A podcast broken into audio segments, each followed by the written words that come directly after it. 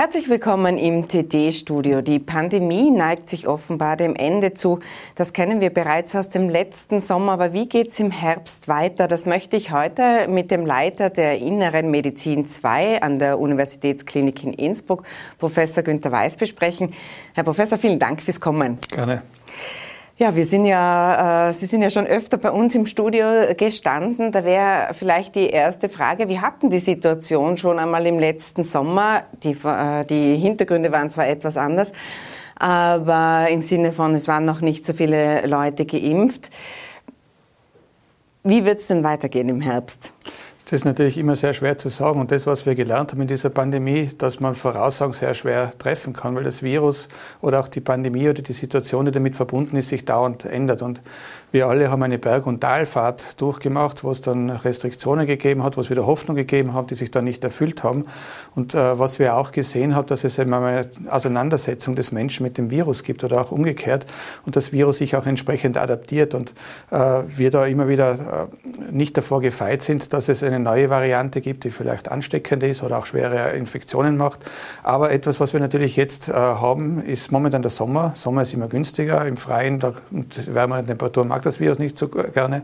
Und zweitens, wir haben die Impfungen, die sehr effizient sind, äh, über deren äh, Wirkung und Wirkdauer wir aber auch jetzt in den letzten nächsten Monaten auch noch mehr lernen werden müssen.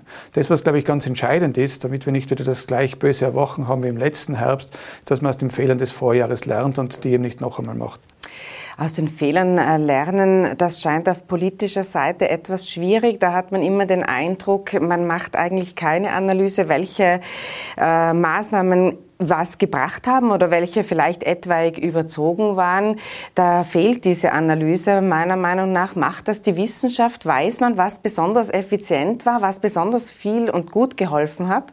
Man versucht es natürlich zu machen und in Europa ist ja auch ein Experiment, weil jedes Land hat irgendwas anderes gemacht und da kann man dann einmal schauen, was bringen Massentests in Ländern, die das gemacht haben, vielleicht zu Ländern, die das nicht gemacht haben die das intensiv getestet haben, welche Länder, die weniger getestet haben, Länder, die gewisse Bereiche offen gelassen hat versus äh, Lockdowns und da spielt einerseits natürlich auch der Faktor Zeit eine Rolle, beim wievielten Mal ist das passiert. Das andere Mal, was noch eine Rolle spielt, ist natürlich auch die Phase in der Pandemie, wo das überhaupt sehr viele oder sehr äh, wenige Infektionen waren.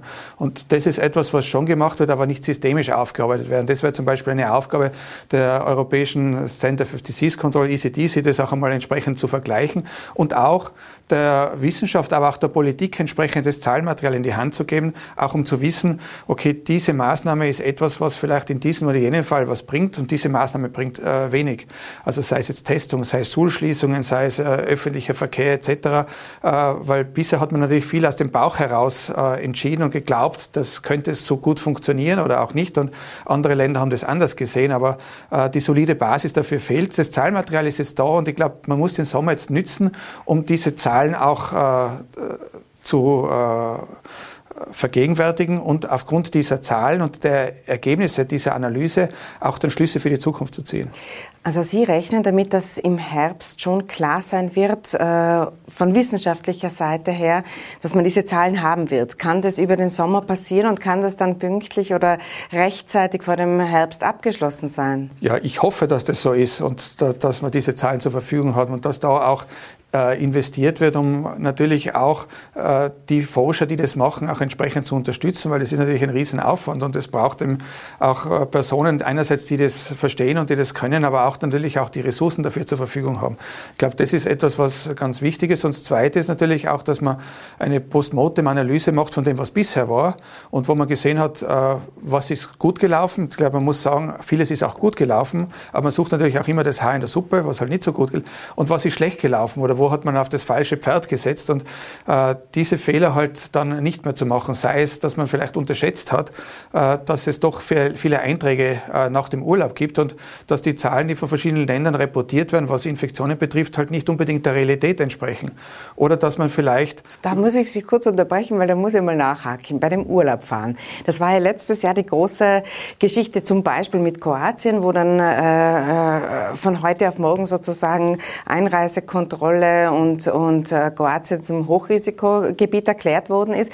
Aber wenn Sie sagen, man hat das eigentlich ein bisschen überschätzt, das heißt, äh, ja, man hat sozusagen wieder Infektionen importiert, aber, aber es war dann in der Abbildung der, der restlichen Realität anders. Oder wie haben Sie das gemeint? Das habe ich nicht verstanden. Na, Im Endeffekt haben wir dann schon sehr viel früh wieder Einträge gehabt von Infektionen, äh, von Reiserückkehrern. Das ist im August, September losgegangen.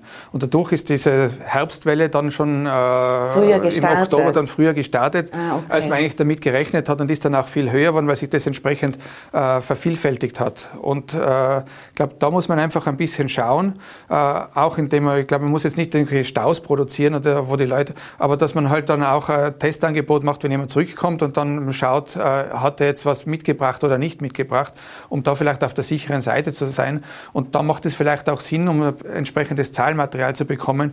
Äh, ist es so, wie man glaubt, dass dort nicht viel los ist oder nicht? Und man muss natürlich auch vielleicht auch die Psychologie des Menschen verstehen nach der ersten Phase, die wir letztes Jahr durchgemacht haben. Und die Leute mal froh, okay, jetzt wird alles besser, alles wird gut.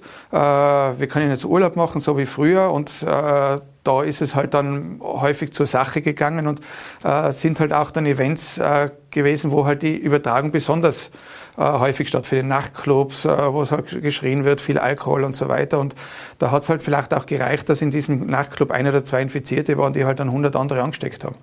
Apropos Nachtclub, heute hat die Bundesregierung ja weitere Öffnungsschritte beschlossen, auch dass wir, wir die Sperrstunde wird fallen.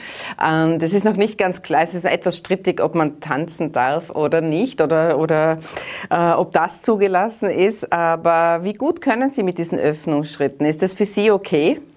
Also ich kenne jetzt nicht die aktuellen Öffnungsschritte der Bundesregierung von heute, habe noch keine Zeit gehabt, mich zu informieren. Aber im Endeffekt machen diese Öffnungsschritte Sinn, auch schrittweise in Richtung Normalität und auch entsprechend die Bevölkerung zu informieren. Man versucht das so und so zu machen, aber wenn es nicht funktioniert, auch einen Schritt zurück. Aber ich glaube, die Message, die ankommen soll, ist, wir geben euch schrittweise einen Teil eures Lebens zurück, aber seid trotzdem vorsichtig, dann kann das Ganze auch funktionieren. Das war ja Ihre Botschaft schon vor einigen Wochen, dass Sie gesagt haben, äh, der Lockdown, das ist zu hinterfragen. Der erste hat viel gebracht, der zweite war sozusagen schon etwas äh, weniger gut in der Auswirkung und beim dritten haben Sie gemeint, die, die Auswirkung sei bescheiden gewesen. Ich möchte noch mal zurückkommen auf den Urlaub, weil äh, die, viele von uns äh, sind ja schon geimpft oder sind genesen und da besteht ja zumindest die Chance, äh, dass ich gesunder wieder zurückkomme, weil ich ja weniger Ansteckungsgefahr habe, oder? Genau, die Impfung ist etwas, was sich als sehr effektiv erwiesen hat, was Infektionen zu 95 Prozent verhindert, auch wenn man dann was bekommt, eine schwere Infektion zu 95 Prozent auch die Weitergabe des Virus. Also das ist etwas, was äh, ein positives, ein Positivum ist, was wir auf der Habenseite haben und was uns auch sehr viel optimistischer in die Zukunft blicken lässt. Und natürlich ist auch die Wahrscheinlichkeit, dass ich mich dann mit sowas im Urlaub, wenn ich geimpft bin, anstecke, natürlich eine sehr viel geringere.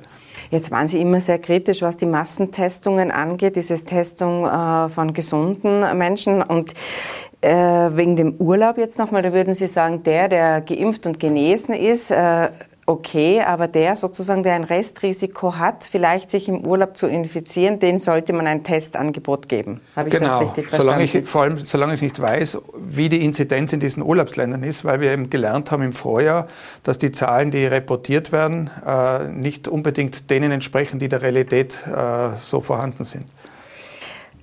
Ich möchte mal eingehen auf, auf, auf äh, ein Resümee sozusagen. Ich habe heute nochmal auf das, äh, auf das Dashboard der AGES gesehen. 650.000 äh, laborbestätigte Fälle haben wir. Das sind sieben Prozent der Gesamtbevölkerung.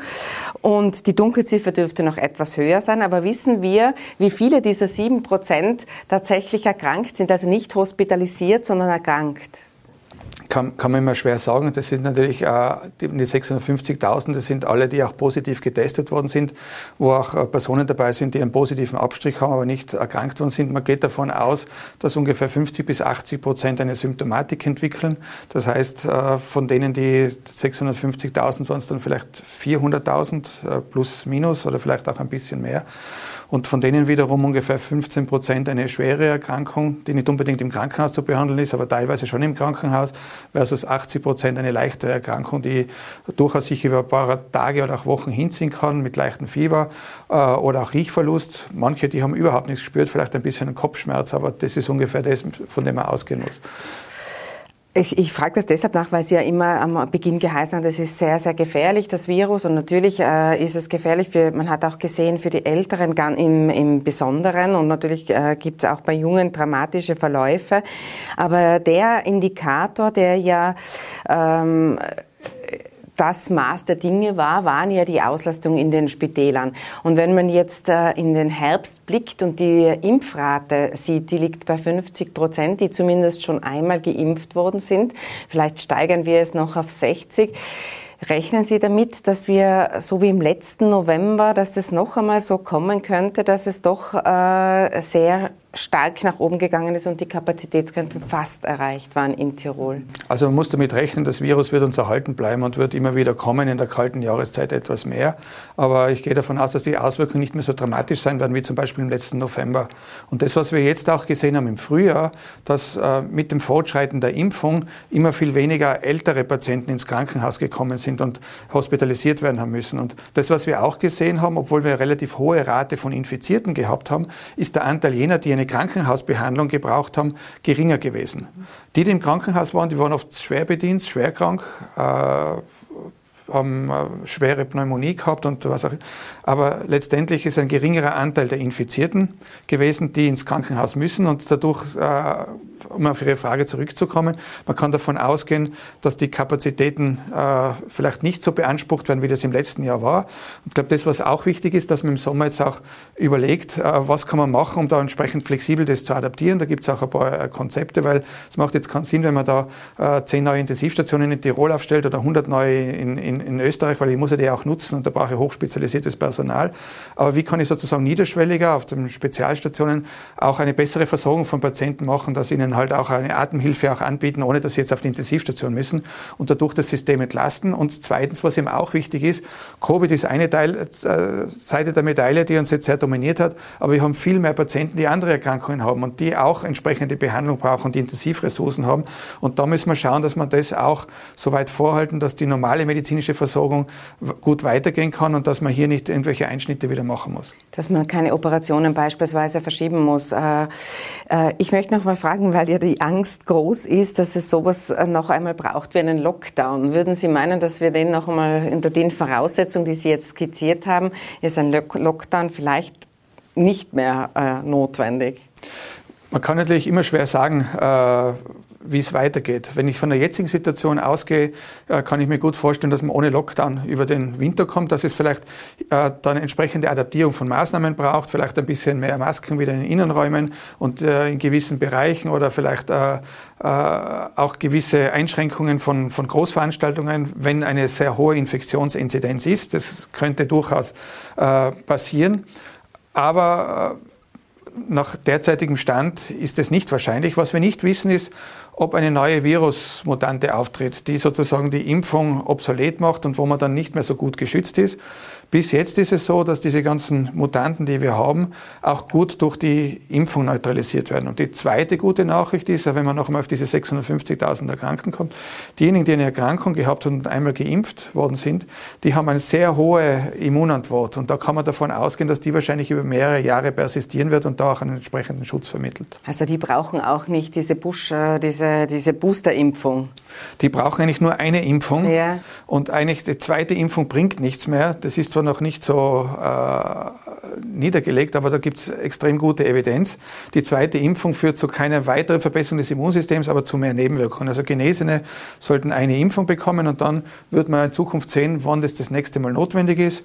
Genauso, und das ist, glaube ich, auch etwas, was für den Herbst wichtig ist, dass man den Impfschutz natürlich auch entsprechend modifiziert, dass wir sehen, wie lange diese, dieser Impfschutz auch anhält. Das wissen wir momentan noch nicht.